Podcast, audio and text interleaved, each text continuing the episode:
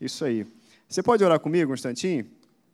Pai, quero te agradecer por esse dia que nós estamos aqui na tua presença. Nós estamos te adorando, prestando culto a ti. Nós somos o teu templo, a tua casa. Recebe a nossa adoração e nosso louvor, e o que a gente quer agora também continuar te ouvindo. Fala cada coração. Declaro em nome de Jesus cada coração aqui como uma terra fértil, um terreno pronto para receber a sua semente e multiplicar cem por um em nome de Jesus. Amém. Você pode pôr aí a.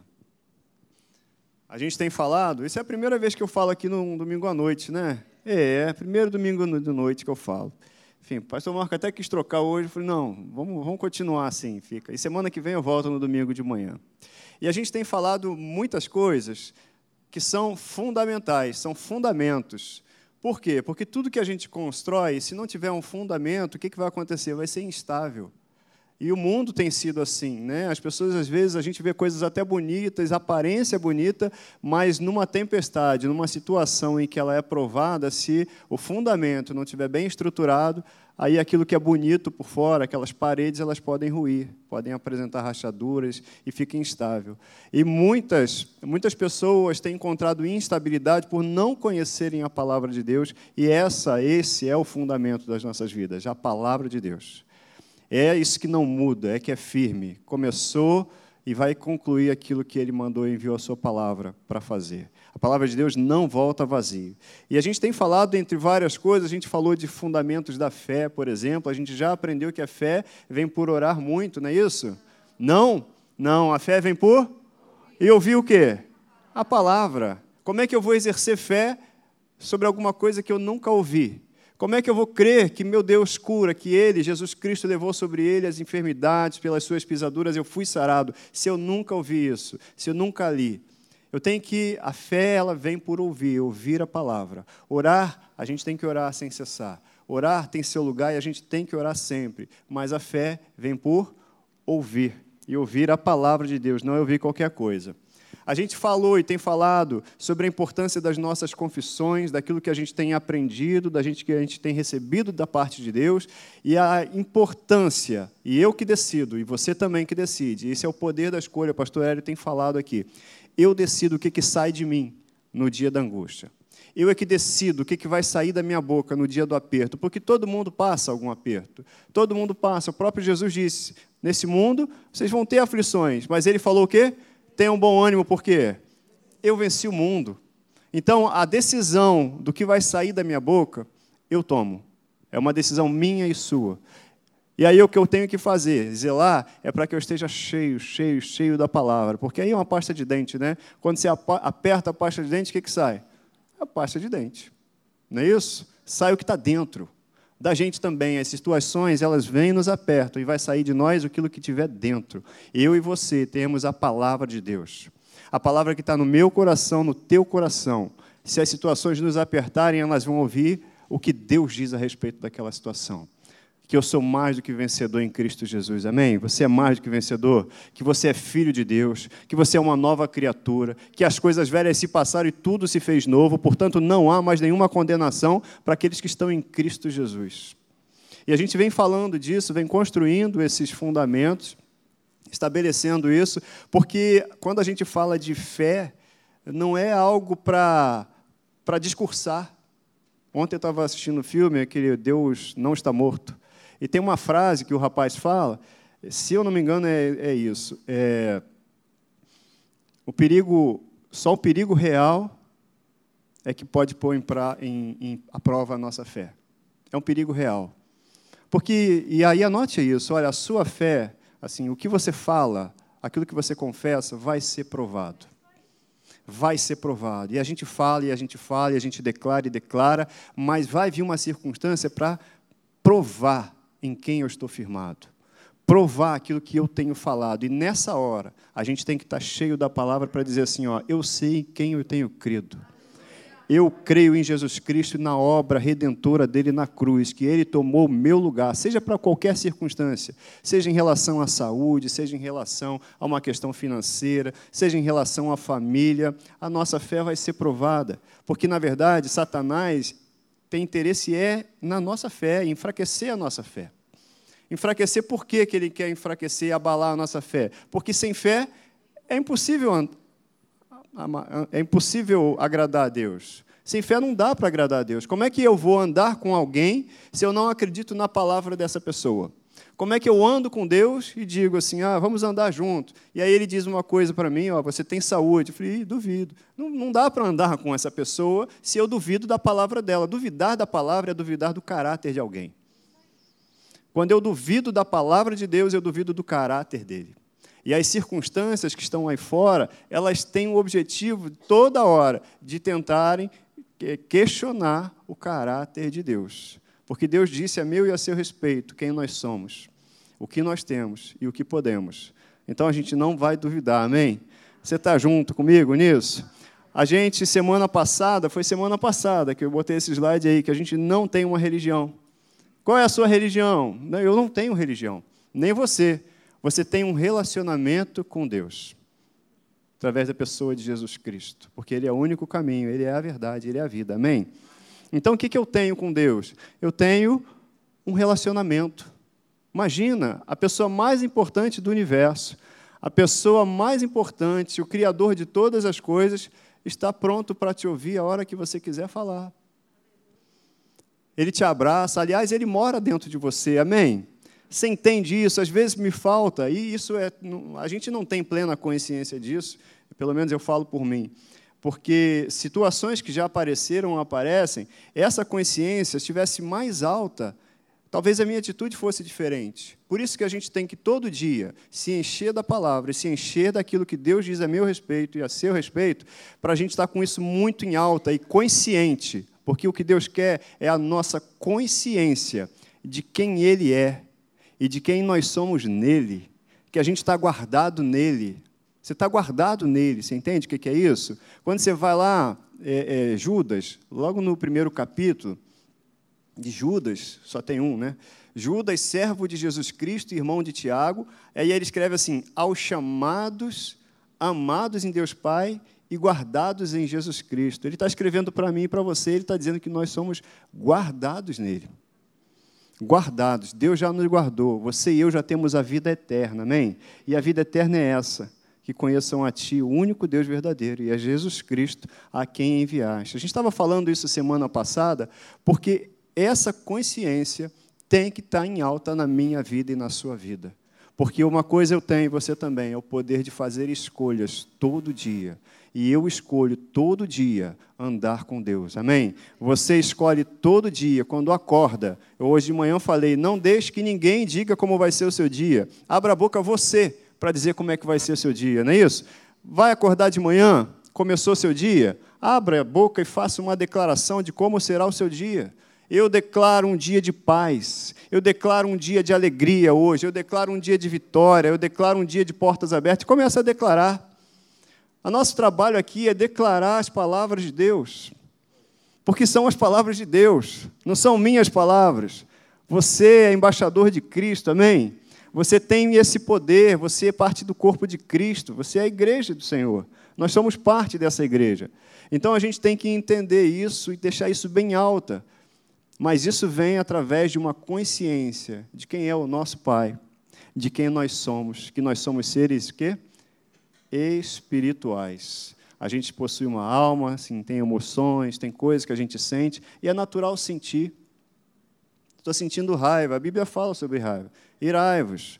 Mas ele fala, mas não pequeis. Só porque você está com raiva, não, isso não é motivo para você pecar.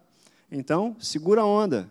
Segunda onda. Respira uma vez. Respira duas vezes. Deu a topada, como diz o pastor Marquinhos. Curado, curado, curado, curado. Não é assim? Então, segura. Sabe por quê? Porque você tem o Espírito Santo em você.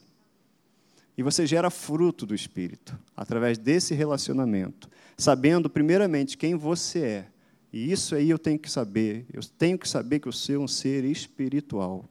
Eu estou repetindo algumas coisas aqui para a gente engatar daqui a pouco onde eu quero chegar. A gente é um corpo, né? nós somos um espírito, temos uma alma e habitamos num corpo. 1 Tessalonicenses, você que está acostumado comigo, já está com papel e caneta, o mesmo Deus da paz vos santifique em tudo e o vosso espírito, alma e corpo sejam conservados o quê? íntegros e irrepreensíveis na vida de nosso Senhor Jesus Cristo. Deus está interessado em mim e você por inteiro, tá? Espírito, alma e corpo. Ele não deixou nada de fora. Deus não deixou nada de fora. Deus comprou você inteiro. Deus comprou teu corpo. A Bíblia fala que você e eu, nós somos o quê? Templo do Espírito Santo. Amém? Você está comigo aí? Você é templo do Espírito Santo? Então você não vem aqui para participar de um culto, você já é um culto a Deus. Você já é templo onde Deus é adorado na sua vida. Você foi comprado e foi pago um alto preço pela sua vida para que você seja, né, um, um para que as pessoas olhem para você e vejam Jesus Cristo. Essa é a nossa condição em Cristo. Esse é quem nós somos. É isso que a gente anuncia diante das circunstâncias, embora elas apareçam. Mas peraí, eu sei quem eu sou. Eu sou templo do Espírito Santo. Eu sou filho de Deus e não abro mão disso. Não abro mão de quem eu sou em Cristo. Eu não abro mão daquilo que Jesus conquistou na cruz por mim. E a gente até canta isso, né? Tudo que Jesus conquistou na cruz. Você conhece essa música? É direito nosso, é nossa herança. Se é direito nosso e é nossa herança, você vai abrir mão daquilo que é seu? Não dá para abrir mão daquilo que ele conquistou para nós, né? A gente também, no, no, principalmente no Brasil, eu estava lendo isso outro dia, a gente não tem muito a noção do que é uma herança. Alguém aqui já ganhou herança? Recebeu herança? Eu nunca recebi herança. Deve ser uma sensação, deve ser legal receber uma herança, imagina. Mas a herança é porque você ganhou, olha só, você ganhou alguma coisa que alguém durante uma vida trabalhou para que agora você usufrua. E a pessoa morreu, e agora você usufrui daquilo que foi o fruto do trabalho de outra pessoa. Cara, o que a gente ganhou, quando a gente fala de ser uma nova criatura, o que nós ganhamos é uma herança que Jesus Cristo, por fruto do seu trabalho, conquistou para mim e para você. Já parou para pensar nisso? Jesus Cristo ele fez um trabalho e ele morreu na cruz para que a gente tenha acesso e direito a essa herança. Eu só preciso conhecer agora o que, que ele tem para mim. Eu só preciso entender o que, que ele tem, o que, que é direito meu e andar de forma digna da vocação que ele me chamou e te chamou também, para a gente poder representá-lo e para a gente poder usufruir aquilo que ele já conquistou para mim e para você. Amém? É, nós somos herdeiros. É porque às vezes a gente fala algumas coisas, a gente fala muita coisa no nosso dia a dia, e muita coisa também vira um, um, um idioma do evangélico, né? Mas vamos parar para pensar assim, eu sou herdeiro, já parou para pensar que eu e você, nós entregamos a nossa vida para Ele. Eu tenho noção do que é isso? A minha vida é tua, Jesus. Se a minha vida é tua, eu tinha que encerrar as minhas preocupações aí. Se eu entreguei a minha vida para Jesus, eu tinha que parar com as preocupações, porque agora eu entendi que é dele, então ele vai cuidar. Eu e você somos responsabilidades dele, você é responsabilidade dele. Se você entregou a sua vida para Jesus, a sua vida é responsabilidade dele. E ele não falha nas suas responsabilidades. Ele não falha. Ele não abre mão de fazer com excelência aquilo que ele se propõe a fazer. E ele se propõe a cuidar de mim e de você. Amém? Como é que eu sei que eu sou espírito? Você foi criado à imagem e semelhança de Deus? Foi, nós fomos. O homem foi criado à imagem e semelhança de Deus. Lá em João, no capítulo 4, versículo 24, diz assim: que Deus é Espírito. Deus é Espírito. Amém?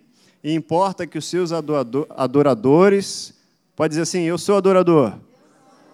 O adorem em espírito e em verdade. Sabe quem pode adorar? Você. Porque você é filho. Porque você é a imagem e semelhança dele porque você foi criado para isso, para adorar a Deus. Deus é espírito, é. E aí a gente começa. Isso é, é tão importante, gente. Isso está bem estruturado. Meu jeito aqui é de, de ensinar, né, de trazer ensino, e eu estou imbuído nesse propósito aqui, é o que Deus me deu, sabe? Assim, ensina. Porque aquilo que eu aprendo, que você aprende, ninguém tira da gente. Depois que eu entendi, no meu espírito, que eu sou salvo, que eu sou justiça de Deus, eu vou falar sobre isso, eu sou justiça de Deus. Ninguém vem com conversa fiada para mim, ninguém, a gente nem conversa, porque são coisas que estão estabelecidas dentro de mim, se está bem estabelecida, ninguém tira. É meu, é presente que Deus me deu uma revelação de quem eu sou em Cristo Jesus. E aí, quando a gente começa, e aqui o que a gente está fazendo aqui, de, de trazer esse ensino para a igreja, é, é, é para que a igreja cresça, cresça nesse entendimento. E aí a gente fala muitas vezes de igreja crescer, né? vai caber quantas pessoas e tal. Não, a, o grande objetivo é que as pessoas que estejam aqui, que entrem aqui, recebam esse conhecimento revelado da palavra e elas cresçam nesse entendimento. Sabe, eu entendo que se eu cresço no entendimento revelado da palavra, eu vou viver uma vida que Deus quer que eu viva. E aí a gente às vezes fala em evangelismo, em tantas coisas, mas não precisa. As pessoas vão olhar para a tua vida, as pessoas vão perceber Jesus na tua vida e na tua família, em tudo que você puser as mãos, e elas vão ser curiosas o suficiente para perguntar para você: o que, que você faz? O que, que você tem? Por que, que dá certo? Por que, que a tua família é assim?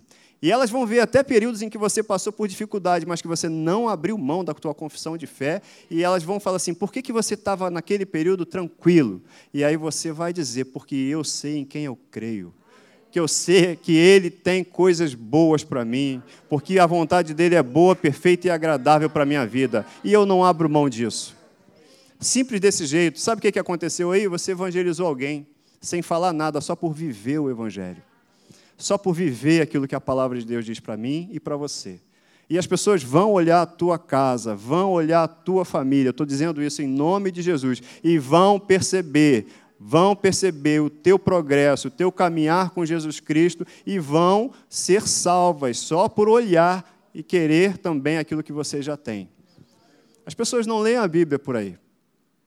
As pessoas não leem a Bíblia. As pessoas olham a minha vida e a sua vida. Eu lembro que lá na, na em casa, quando, num, conexões, nas reuniões de conexão, daqui, em breve a gente vai estar falando de conexão aqui, tá, gente? Os pequenos grupos. Mas a, a gente estava lá e uma pessoa muito querida, ela foi, ela começou a frequentar, ela foi uma vez na reunião, acho que foi na segunda ou na terceira, já estava de saída, e ela falou assim: Eu queria o que vocês têm. Falou para mim, para a Ludmilla, mas não o que eu e a Ludmilla tínhamos, o grupo ali tinha. Falei: Como assim? Essa alegria. Eu queria ter essa alegria. Já busquei tantos lugares, mas eu nunca consegui essa alegria. E eu queria essa alegria que vocês têm. Cara, é a deixa, né? Essa alegria é o quê? É Jesus. E a gente falou para ela: não, vamos entrar mais um pouquinho, mais cinco minutos. Estava no portão já de saída. Olha, essa alegria é resultado da interação com o Espírito Santo. Quando você aceita Jesus Cristo, entrega a sua vida para Jesus, você recebe o Espírito Santo em você. E explicamos isso, chamamos o grupo e ela aceitou Jesus. Sinceramente, eu acho que nas duas últimas reuniões que ela tinha frequentado, eu não sei se ela entendeu 10% do que foi falado. Eu não sei se ela entendeu a mensagem, aquilo que a gente conversou da Bíblia, pode ter sido. Mas eu sei, e o que chamou a atenção dela foram frutos. E a alegria é fruto do Espírito. Alegria é resultado no nosso relacionamento com o Espírito Santo, você entende? Paz é resultado de um nosso relacionamento com o Espírito Santo. Amor é resultado, benignidade, bondade, domínio próprio. Tudo isso é resultado, e isso é que aparece.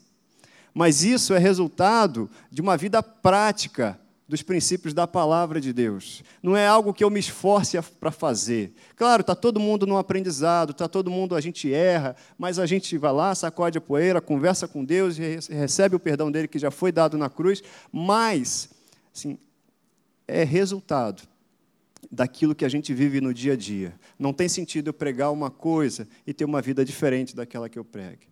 Não tem sentido eu pregar uma coisa e numa circunstância qualquer, numa situação, as minhas palavras elas dizerem, falarem outras, apontarem para outro destino. É resultado. E as pessoas elas vão olhar para mim, para você e vão ver sabe o quê? Fruto. Elas vão ver o resultado da minha e da sua interação com o Espírito Santo, com Jesus Cristo. Saber que você anda com Jesus. Quando você virar a esquina assim, poxa, lá, aquela foi aquela moça lá, mulher de Deus, quando você dobrar as esquinas, que aquele camarada lá, homem de Deus, é disso que vão falar na sua vida. Porque é isso, é isso que faz toda a diferença. E isso aí, ó, nada mais é do que o exercício de uma fé, consciência de quem eu sou em Cristo. Eu sou uma nova criatura. Você pode dizer isso comigo? Eu sou a nova criatura. Eu sou feito para a adoração do nome de Jesus. Semana passada a gente falou sobre pecado, sobre pecados né, e sobre o pecador. Né? A gente, eu tinha um entendimento no passado que eu era pecador. Depois eu entendi que eu não sou pecador, porque eu tenho uma nova natureza. E aí, semana passada, eu trouxe esse ensino aqui, de que o pecado é uma natureza que me fazia cometer atitudes que desagradavam a Deus. Errar o alvo é pecar, mas eu tinha uma natureza pecaminosa, que eu sempre errava. Mas quando eu aceitei Jesus, Jesus me deu uma nova natureza, e para você também, amém? Então o que, que aconteceu? a gente não tem mais prazer em fazer e ter atitudes que no passado eu tinha. No passado, como é que era a nossa política de vida? Farinha pouca, meu pirão primeiro. Agora não, agora eu sou uma nova natureza, uma nova criatura, tenho uma nova natureza. E aí a Bíblia me ensina, isso é um ensino, diz assim, olha, é, considere o Marcelo melhor do que você, Wellington. Se contente com o segundo lugar. Pronto, então Marcelo é minha prioridade porque é isso que o reino de Deus prega, é nesse jeito. E então a gente, por ter uma nova natureza, a gente muda. Mas essa mudança é gradual. Essa aí é a interação do Espírito Santo.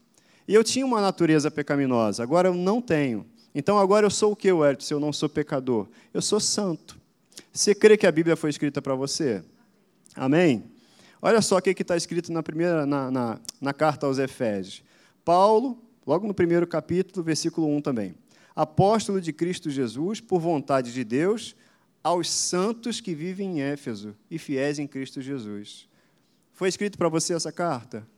Ele está escrevendo aos santos que vivem em Éfeso e são os fiéis que Jesus. Outras cartas, a Bíblia também fala isso. Olha, eu estou escrevendo aos santos daquela região. Aos santos que estão aqui em Duque de Caxias, amém? Então, se ela está escrevendo aos santos, ela está escrevendo para mim e para você. Nós somos santos. Ah, Wellington, mas eu erro ainda. É claro, eu também erro. Deus não espera que eu e você não erramos. Não erremos mais. Só que santo significa ser separado. Eu e você fomos separados por Deus para o louvor da sua glória. Eu e você somos propriedade exclusiva dele. Você sabe o que significa isso? Propriedade exclusiva dele. Ninguém toca em você. Você pertence a ele, você tem o selo dele. Em Efésios diz que você tem o selo do Espírito Santo em você. Isso a gente não pode esquecer jamais. Eu e você não somos mais pecadores, nós somos santos. Por quê? Porque somos separados, portadores de uma nova natureza. Então não há mais a morte espiritual para mim e para você. Existe somente o que? Vida. E a vida eterna. Né? Então a gente leu lá 1 João, capítulo 3, versículo 7. Filhinhos, não vos deixei enganar por ninguém. Aquele que pratica a justiça é justo, assim como ele é justo. E aquele que pratica o pecado procede do diabo, porque o diabo vive pecando desde o princípio. Mas para isso se manifestou o Filho de Deus. Para quê? Para destruir as obras do diabo. Você é nascido de Deus? Os que são nascidos de Deus, digam amém. Isso. Então, todo aquele que é nascido de Deus não vive na prática do pecado. Pois o que permanece nele, sabe o que, é que você tem em você? A semente de Deus. Você tem em você tudo o que você precisa para gerar vida. E já foi gerado vida em você. O que permanece em você é a divina semente. Então você não pode viver pecando. Por quê? Porque você é nascido de quem? De Deus. Desse jeito. Sabe que é só você olhar para trás e eu também, atitudes que eu tinha no passado, hoje, se de repente eu erro, e a gente erra, é natural, quem não erra aí? Todo mundo erra, né? E a gente erra, mas já não é comum, já arranha. Por que, que arranha? Porque não combina mais comigo, não combina mais com você. E aí você fica mal. E a gente vai falar sobre isso depois, sobre essa consciência de pecado, que às vezes atrapalha a caminhada dos filhos de Deus, que continuam sendo filhos de Deus, mas porque erraram, acham que não são mais dignos, acham que tem que se esconder, acham que não merecem mais. Mas não é isso. Simplesmente, se te faz mal aquela palavra que você lançou, é porque você é uma nova criatura. Então o que eu faço, Wellington? Eu vou lá corrigir o que eu fiz de errado. Então eu vou me confessar e vou dizer o seguinte: pai, eu errei, estou arrependido e eu recebo o teu perdão em nome de Jesus. e não vou mais repetir o erro, eu vou tomar uma mudança de direção. Porque não combina mais comigo. Era um outro tamanho de roupa, aquela velha criatura vestia um número, a nova criatura veste outro número, amém? É isso. A velha criatura tem outro número de sapato, tem outro número de calça, tem outro número. E a, e a roupa antiga não cabe mais em você, amém? Você é uma nova criatura, recebeu vestes novas de Deus, recebeu nova, um novo guarda-roupa de Deus. E aquilo que antes era natural, agora não cabe mais em mim e você. Você está comigo? Então tá bom. Você é nascido de Deus. E aí nisso são manifestos os filhos de Deus e os filhos do diabo. Aquele que não pratica a justiça não procede de Deus. Eu costumo comparar aqui o seguinte: é pipoca. Quem faz pipoca em casa? Poxa, quase todo mundo faz pipoca, né? Tem um montão de. Me surpreendi agora. Um montão de gente não faz pipoca. É, achei que tinha mais gente. Mas o que, que acontece? Quantos aqui são pipoqueiros? Não tem nenhum pipoqueiro aqui, né? Pipoqueiro a gente também dizia no futebol, né? Que o cara é pipoqueiro, mas não. É, pô, pipoqueiro. Enfim, o que, que acontece? Eu também faço pipoca em casa, mas eu não vivo de fazer pipoca. Não é o meu dia a dia fazer pipoca, não é o meu dia a dia, não é isso que, que alimenta a minha casa como profissão. Eu faço de vez em quando, é a mesma coisa. Eu erro, mas olha, não faz parte da minha vida viver nesse erro não faz parte. O que Deus quer de mim e de você é que a gente aprenda e ande com Ele, aprenda andando com Ele, para que o erro ele se torne cada vez mais distante um do outro. Simplesmente desse jeito. Deus não espera que eu não erre e que você não erre. Deus sabe que a gente vai errar. Na verdade, Ele morreu na cruz há dois mil anos atrás, Jesus Cristo, já tinha perdoado os pecados que eu cometi ontem, e os seus também, o que eu cometi hoje e o que eu posso cometer amanhã. Porque Ele morreu antes de eu nascer. E você também. Só que o que ele espera de mim é que eu ande com ele.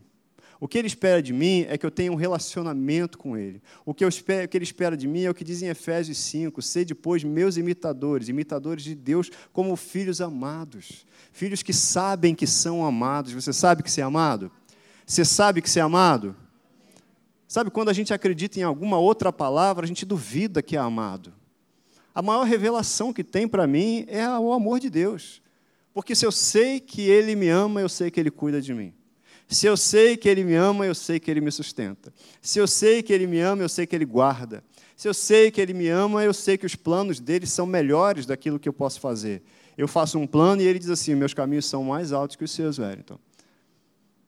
Planos de paz que eu tenho para você. Amém? Você entende que Deus te ama? Você entende que Ele é apaixonado por você? Você entende? Ele é apaixonado por você. Você, é, não sei quem gosta de pipoca doce, é a pipoca doce dele. Não sei por que eu falei isso. Eu, eu gosto de salgado.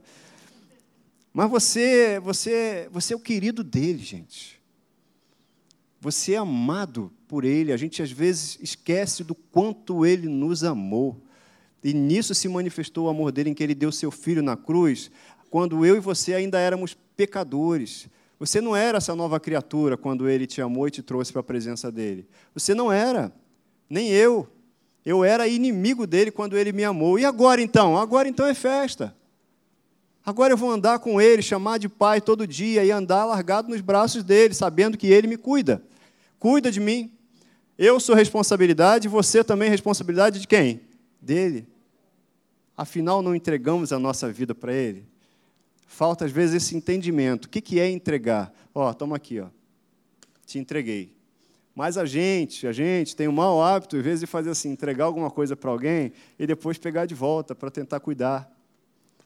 Na verdade, a gente entregou a nossa vida para Jesus. Então, deixa que Ele cuida.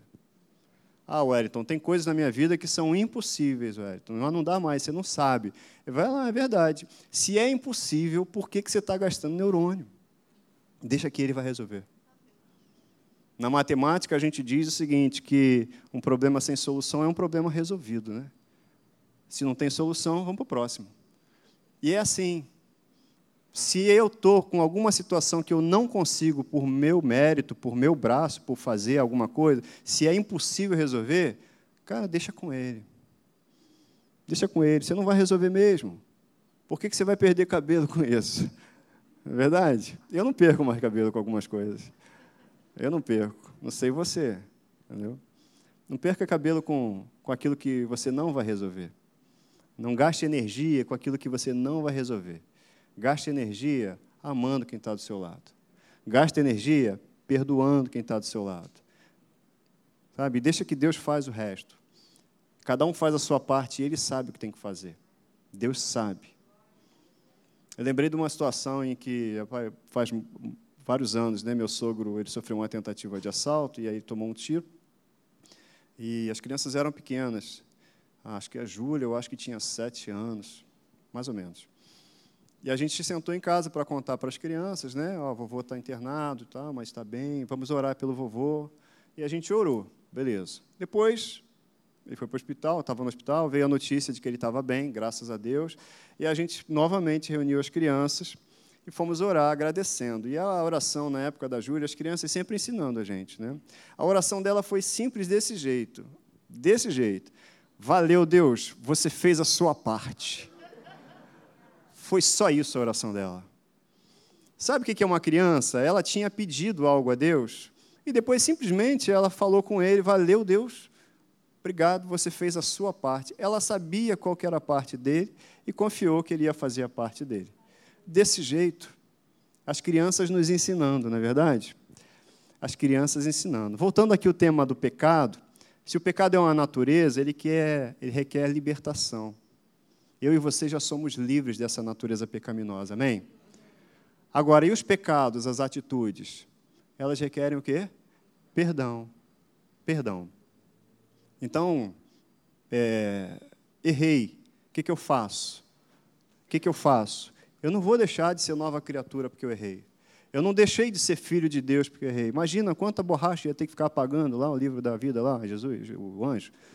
Apaga, escreve, apaga, escreve. Você continua sendo filho. Você continua sendo filho. Você errou, você não deixou de ser filho. Sabe que tem muita gente se afastando, e as pessoas é que se afastam da presença de Deus, tentam e dizem, até acham que, que se escondem de Deus, por quê? Por um, por um sentimento de culpa, culpa, porque são movidas por uma falta de ensino, de que ela agora não merece, ela não é digna. Não, eu não era digno mesmo quando Jesus Cristo me salvou, quando Ele morreu por mim e por você. Você também. Nada é por nossa causa, assim, não é porque eu fiz alguma coisa. Não é porque eu sou legal, não é porque você é bacana, não é porque a gente ajuda alguém na rua. Não, é porque Ele é bom. É porque Jesus Cristo me amou e te amou. É simplesmente para o mérito dele. Só Ele. É porque Ele é. Só isso. Ele é. Porque Ele é, é que nós somos também.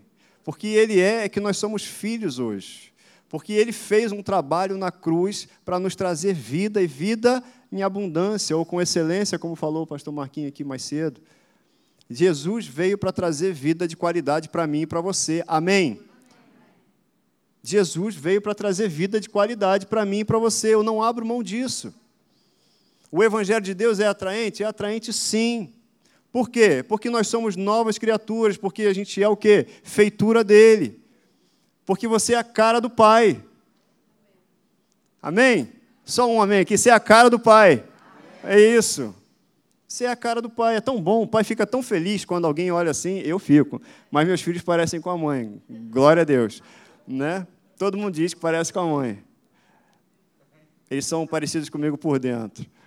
Enfim. Mas é muito bom quando alguém chega e fala assim, né, reconhece seus traços, os traços no, no, no seu filho. Não é gostoso isso? É legal isso. Tudo que Deus quer é que as pessoas reconheçam os traços dele nos seus filhos, em mim e você. Está escrito aí: eu sou nova criatura, eu sou escolhido, eu sou santo, sem culpa, sou amado, sou herança, feitura de Deus, mais que vencedor em Cristo Jesus. Isso aí é você. Amém? Você pode falar comigo, repetir isso daí? Eu sou nova criatura, sou escolhido, sou santo, sem culpa, sou amado, sou herança, feitura de Deus, mais que vencedor em Cristo Jesus. Você é o quê? Sou filho de Deus. E aí, esse posicionamento diante das circunstâncias, ainda que às vezes doa, é o nosso posicionamento que está intimamente ligado ao conhecimento que eu tenho de quem eu sou. Eu só consigo manter isso em alta, eu só consigo falar isso todo dia, não importam as circunstâncias, e a gente canta isso também. Te louvarei, não importam as circunstâncias. A gente canta isso, mas as circunstâncias elas aparecem para de perguntar para a gente, e aí? E aí? E agora o que, que você diz? Agora, se eu sei qual é a minha identidade, eu vou falar assim, e agora? Agora eu continuo sendo filho, eu continuo sendo curado, eu continuo confiando no meu pai. Ponto. Porque a circunstância ela só vem para provar, para tentar desmentir aquilo que Deus já disse a meu e a seu respeito. Você está entendendo? Está comigo? Então, essa nova natureza aí, gente, olha, para a gente foi dado esse privilégio de caminhar com Deus na qualidade de quê? Filho. Eu e você. Sabe o que é isso? Poder caminhar com Deus, chamando Ele de Pai, qualidade de filho. O que Deus quer de mim, de você, é ouvir a tua voz todo dia. Ele já sabe o que a gente precisa. Mas é muito bom quando o filho vem conversar com a gente. Ele já sabe o que, é que você precisa, eu, as minhas necessidades, as suas também. E a gente tem que falar para ele, não tem problema. Mas é o prazer de um pai quando o filho senta para conversar com ele. Pra, até para apresentar necessidades, mas para dizer, assim, para conversar. Para dizer, pai, como você é bom. Nada disso teria acontecido se não fosse a tua presença na minha vida. Sabe, ter um relacionamento com Deus. Deus está chamando a gente para esse relacionamento. Através desse relacionamento, você vai ver as coisas acontecerem na sua vida. Por causa da presença dele, simplesmente por andar com ele. E se a gente tem um relacionamento, a qualidade do relacionamento, à medida que cresce, a gente nem apresenta mais problemas para Deus, sabe? A gente só apresenta a nossa fé, a gente só conversa com Ele, a gente ora a palavra dele. Oh, Pai, como é que você é bom. O Senhor é meu pastor e nada me falta. Nada me falta. Porque o bom pastor dá a vida pelas ovelhas. E você deu a vida por mim. Obrigado. Obrigado. Obrigado porque você me conduz a águas tranquilas, a verdes pastos, me sustenta. Ainda que eu ande pelo vale da sombra da morte, olha, eu posso correr risco, mas eu sei que você está comigo, então eu não temo mal algum, porque a tua vara e o teu cajado me protegem. Obrigado, Pai. Sabe o que você pegar um salmo e começar a dizer isso para Deus? É isso, é um relacionamento. A gente às vezes para na, na esquina, eu sou, gosto de uma conversa, eu gosto de uma conversa. Tem gente que acha que eu sou mineiro, mas, mas não. Eu, eu sou, inclusive, de Caxias, não sei se todo mundo sabe. Eu e Ludmilla, a gente é daqui de Caxias. Cresci aqui perto, na Rua Ouro Preto, brincava aqui, joguei muita bola aqui na praça. Enfim, sou criado aqui em Caxias. Mas a gente às vezes encontra um colega num, numa esquina, né, e para para bater um papo, e fica cinco minutos, e aí o papo tá bom, fica 10 minutos, fica 15 minutos. A gente também tem que estender isso para a nossa conversa com Deus. Para estender, o que, que a gente tem para conversar com Deus? Por que, que eu tenho, eu paro com o Marcelo de repente para conversar e a gente fica meia hora batendo papo?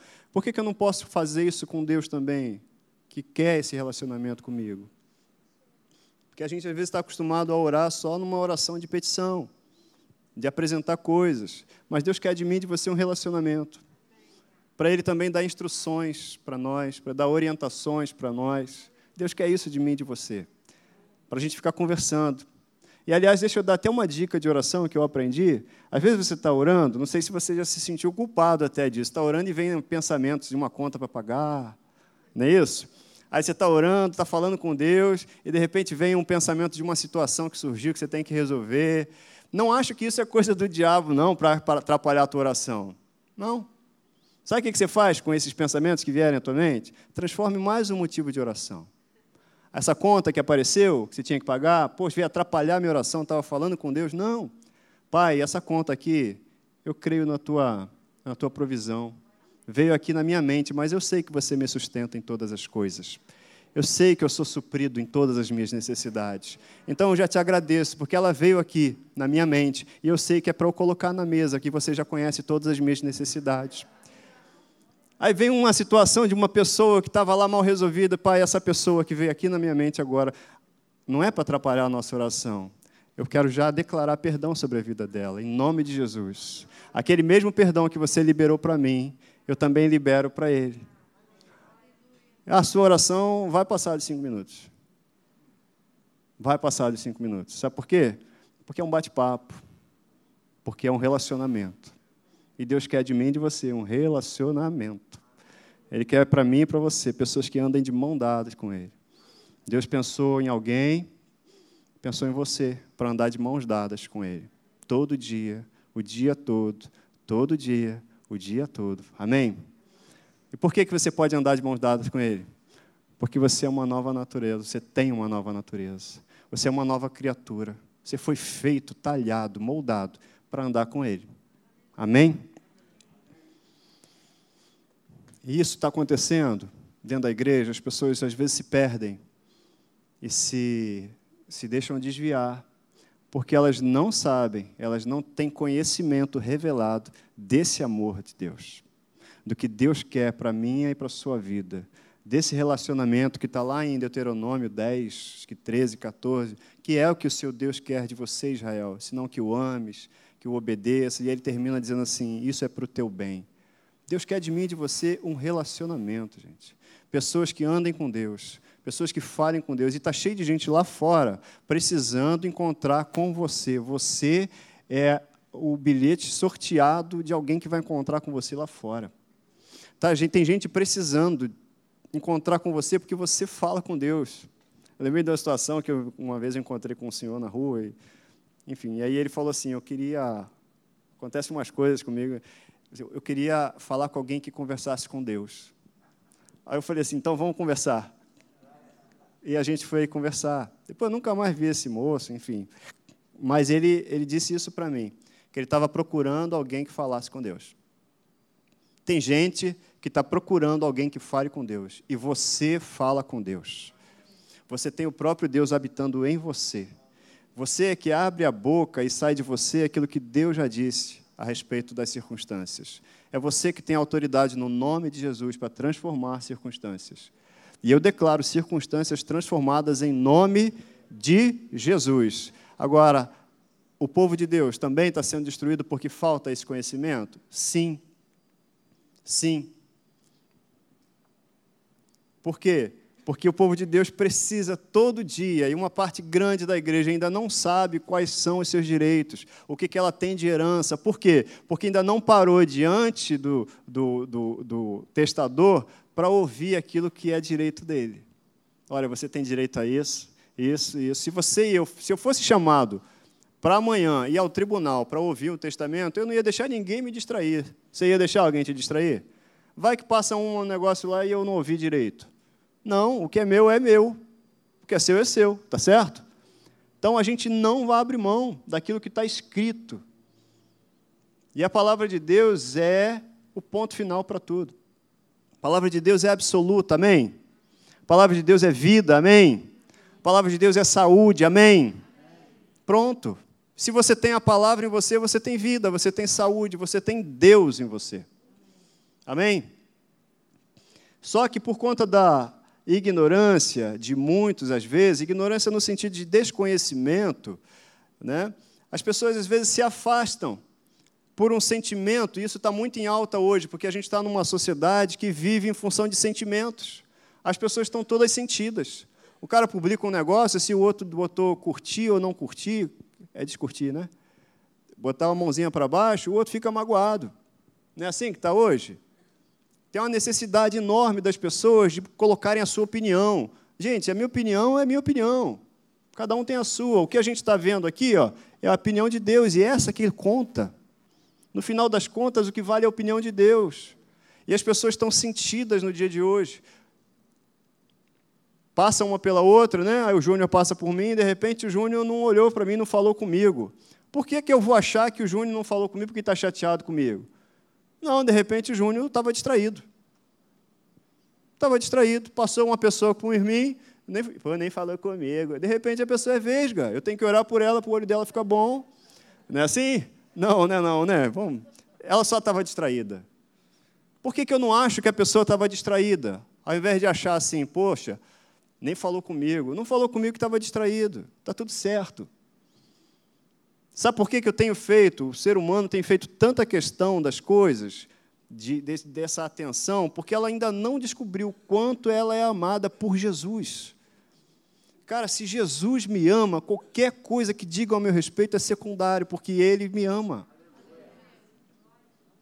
Qualquer coisa que falem a meu respeito é menor, é secundário, fica para o lado. Por quê? Porque Ele me ama. É isso que eu tenho que saber, que Ele me ama. Ainda que todo mundo diga que não gosta de mim, não tem problema, Ele me ama. Ele me ama. Ele já demonstrou o amor dele por mim. Isso não me basta.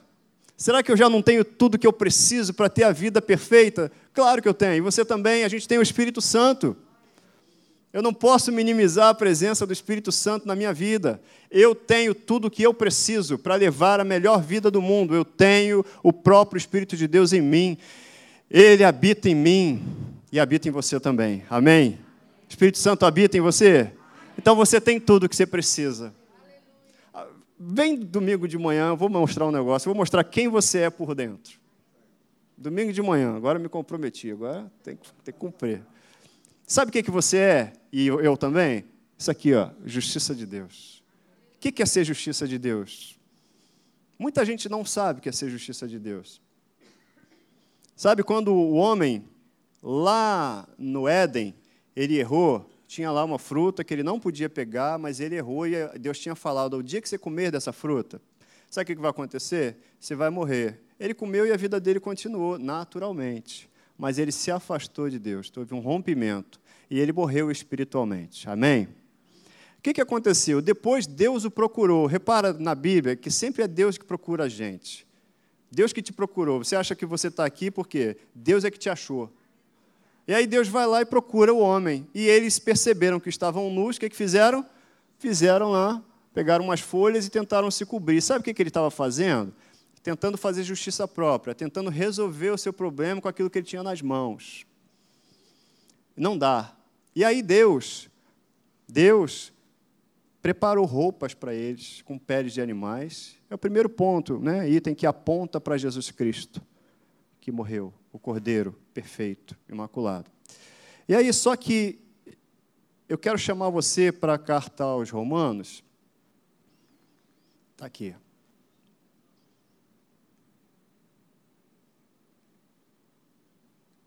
No capítulo 5, versículo 12, que fala que por um só homem, por um só homem entrou o pecado no mundo, e pelo pecado entrou quem?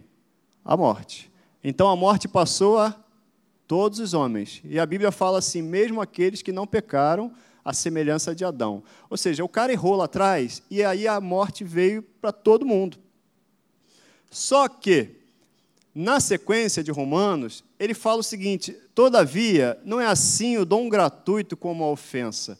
Porque se pela ofensa de um só morreram muitos, muito mais a graça de Deus e o dom pela graça de um só homem, Jesus Cristo, foram abundantes sobre muitos.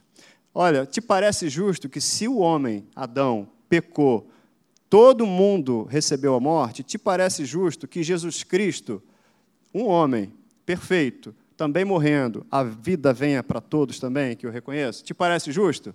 Vou te dizer, é mais do que justo, está sobrando troco. Sabe por quê? Porque o pecado foi um só que gerou a morte. Agora, o que gerou a vida, a graça, foi diante de muitos pecados, de uma multidão de pecados. Jesus Cristo, ele apagou tudo, ele pagou por tudo na cruz. Tem troco nessa história aí.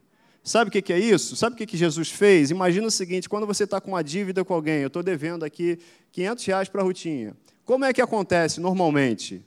Então, vamos ver se eu consigo ser didático nisso. Como é que acontece? Eu estou devendo e falei que vou pagar dia 5 para a Ruth. Aí passou dia 5, não paguei. Passou dia 6, não paguei. Depois, com o tempo, o que, que acontece naturalmente? Eu vou ficar com vergonha da Ruth, não é assim? Normalmente é assim que acontece. Aí a Ruth está lá, eu vou mudar de calçada, porque eu vou ficar com vergonha. Aí eu vou evitar a Ruth. E aí eu vou evitar um relacionamento com ela porque eu estou devendo. Eu vou evitar cruzar com ela. Agora, você imagina o seguinte: imagina o seguinte, a Bíblia lá em Colossenses fala que Jesus Cristo ele já cancelou todo escrito de dívida que havia contra mim e contra você. Eu e você tínhamos uma dívida, uma dívida, e o salário dessa dívida era a morte. Eu e você estávamos devendo, devedores. Mas agora chegou uma notícia de que alguém foi lá lá na venda do seu Zequinha e pagou a minha dívida e a sua dívida também, com juros e correção monetária, e você ainda está com saldo positivo. É isso que aconteceu no mundo espiritual. Eu e você tínhamos uma dívida, mas Jesus Cristo pagou. E agora a gente não precisa evitar cruzar com ninguém, cruzar com ninguém, porque não há mais condenação, não há nada, nenhuma acusação para mim e para você, porque ele já pagou a dívida que estava no nosso nome. Você entendeu o que, que Jesus fez? Então, se eu entendo o que, que Jesus fez, a grandeza do que Jesus fez, não vai ser um escorregão meu que vai me tirar desse caminho. Não vai ser. Porque eu sei que eu tenho até crédito. Porque eu sei que basta um reposicionamento meu diante dele para eu continuar a minha jornada. Amém? A gente lê a Bíblia e a gente vai vendo, se alguém está em Cristo, é nova as coisas velhas e tudo se fez novo. É isso mesmo? Então, se tudo se fez novo, continua andando em novidade de vida. Olha só o que Deus fala para a gente. Ele nos reconciliou por meio de Cristo. Se Deus estava em Cristo reconciliando o mundo e ele não estava imputando aos homens as suas transgressões, Deus não é acusador. Sabe o que, que acontece? Isso aí é eu e você. Quando a gente é feito nova criatura, a gente vem desse jeito aqui, ó. Desse jeitinho, bonito, né? Limpinho. Olha só, brilhando. Isso aí sou eu e você. Desse jeito. Mas a gente passa por situações na vida que acontece isso. Aí eu vou te fazer uma pergunta. Quando você compra esse carro aqui e você sai com o teu carro, você sai com o carro, todo feliz, toda feliz, dirigindo, e passa numa poça de lama. Você volta na concessionária e devolve ele, não quero mais porque agora está sujo. Toma a chave, quero outro carro. Você faz isso? Não. Por que você acha que Deus vai devolver você? Por que você acha que Deus não te quer mais? Porque está sujo? Tem remédio para isso, gente. Na nossa jornada, às vezes a gente se suja. Na nossa jornada, às vezes espirra lama na gente. Acontece. Mas se confessarmos os nossos pecados, Ele é fiel e justo para nos perdoar e nos purificar de toda injustiça. Ao errar, não fuja de Deus, corra para Deus. Você é a justiça de Deus. Sabe o que é a justiça de Deus? É o direito, a habilidade que eu e você temos de estar na presença do Pai sem senso de culpa, sem consciência do pecado, como se o pecado nunca tivesse existido. Eu e você temos esse direito. A mesa está pronta para mim e para você. Wellington, você não sabe o que eu fiz no verão passado, nem quero saber. Está escrito que ele não imputa mais esses pecados para mim e para você. Está escrito que ele jamais se lembrará dos nossos pecados para sempre. E se Deus se esquece, não vai ser eu que vou lembrar, nem você, amém? Eu vou chamar, vou convidar você para ficar de pé. Não é o que você faz que te torna justo, não. A gente tem, às vezes, a, a gente tem uma cultura, né, de, de fazer coisas. Ah, eu vou orar muito, eu vou jejuar muito. Isso é bom e é para fazer mesmo. Mas não é o que a gente faz, é o que ele fez. Você e eu somos justiça de Deus. Sabe o que é ser justiça de Deus? Você já sabe. É se apresentar, andar na presença de Deus, sem senso de culpa. Como se o pecado nunca tivesse existido. Porque eles foram apagados, amém? Eu estou falando isso porque a gente está numa jornada que a gente, a gente tropeça, a gente é, erra. Mas não, a nossa confissão agora é que eu sou filho amado. Aconteça o que acontecer. É que se eu errei, eu posso me, me achegar ao Pai e dizer: Pai, olha, eu errei, estou arrependido e não vai acontecer mais. Eu sou uma nova criatura, continuo sendo filho. Por isso é que eu estou aqui na tua presença. Me ajuda, porque eu não quero mais. Obrigado, Pai, por me aceitar como eu sou. Sabe, Deus, quando Ele te, te encontrou e a mim também, eu já era aquele carro sujo ali. Ele fez uma nova criatura, ele fez um novo. Sujou, o que, que a gente faz? Se confessarmos os nossos pecados, Ele é fiel e justo para nos perdoar e nos purificar de toda injustiça. Sabe, Deus não quer que seus filhos se afastem porque cometeram alguma coisa, não. Ele quer que seus filhos mostrem o seu coração disposto a andar com Ele. Deus não quer que seus filhos se sintam culpados por alguma coisa que fez. Deus quer que seus filhos sejam livres. Livres. E eu e você somos livres. Porque Ele não vai ficar nos acusando. É claro que Deus corrige? Corrige. Porque todo pai corrige. E o filho de verdade aceita a correção do pai. Está escrito isso em Hebreus. Mas nós somos filhos, amém? Nós vamos aceitar a correção do pai? Vamos. Mas a gente não vai correr da presença do pai, como se fosse possível, né? A gente não vai correr, sabe por quê? Porque a gente sabe que é filho. A gente sabe o que ele fez e o preço que ele pagou para que a gente pudesse andar com ele. Amém? Isso. Isso abrange uma parte, eu estou trazendo isso, gente, por quê? Porque a gente teve ceia aqui, por exemplo, a gente tem o batismo, tem algumas coisas na, no, no, no, dia a dia da igreja e no dia a dia da família, sabe? Que a gente é assaltado por acusações. Por acusações. Ah, eu não posso fazer isso, ou você não pode fazer isso, por que, que não? Ah, você não pode tomar ceia, por que, que não? Ah, porque você fez isso, você chutou o gato. Tá bom, eu vou lá fazer um carinho no gato agora. Entendeu? E eu estou arrependido. Acabou. Esquece o passado. É daqui para frente. Uma coisa eu faço. Esquecendo-me das coisas que para trás ficam, o que, que eu faço? Eu vou seguir para o alvo, em direção ao prêmio da soberana vocação. Amém? Esquece o passado. Pensa daqui para frente. As coisas velhas se passaram, não passaram? Tudo se fez novo? As coisas velhas se passaram? Tudo se fez novo? Então honra o que você está dizendo, honra a palavra de Deus. Tudo se fez novo, as coisas velhas já passaram. Se apresenta para Deus, apresenta para Deus quem você é em Cristo. Se apresenta para Deus como um coração que está pronto para um relacionamento. Para um relacionamento que agora, a partir de agora, vai ser mais intenso, que vai ser melhor, em nome de Jesus. Em nome de Jesus. Pai, quero te agradecer, Pai, por essa noite. Quero te agradecer por esse dia, em nome de Jesus. Declarar aqui que nós somos justiça de Deus. A gente erra, acontece da gente errar, mas nós somos justiça de Deus. O teu sangue nos lavou, o teu sacrifício cancelou toda a dívida que havia contra mim e contra os meus irmãos.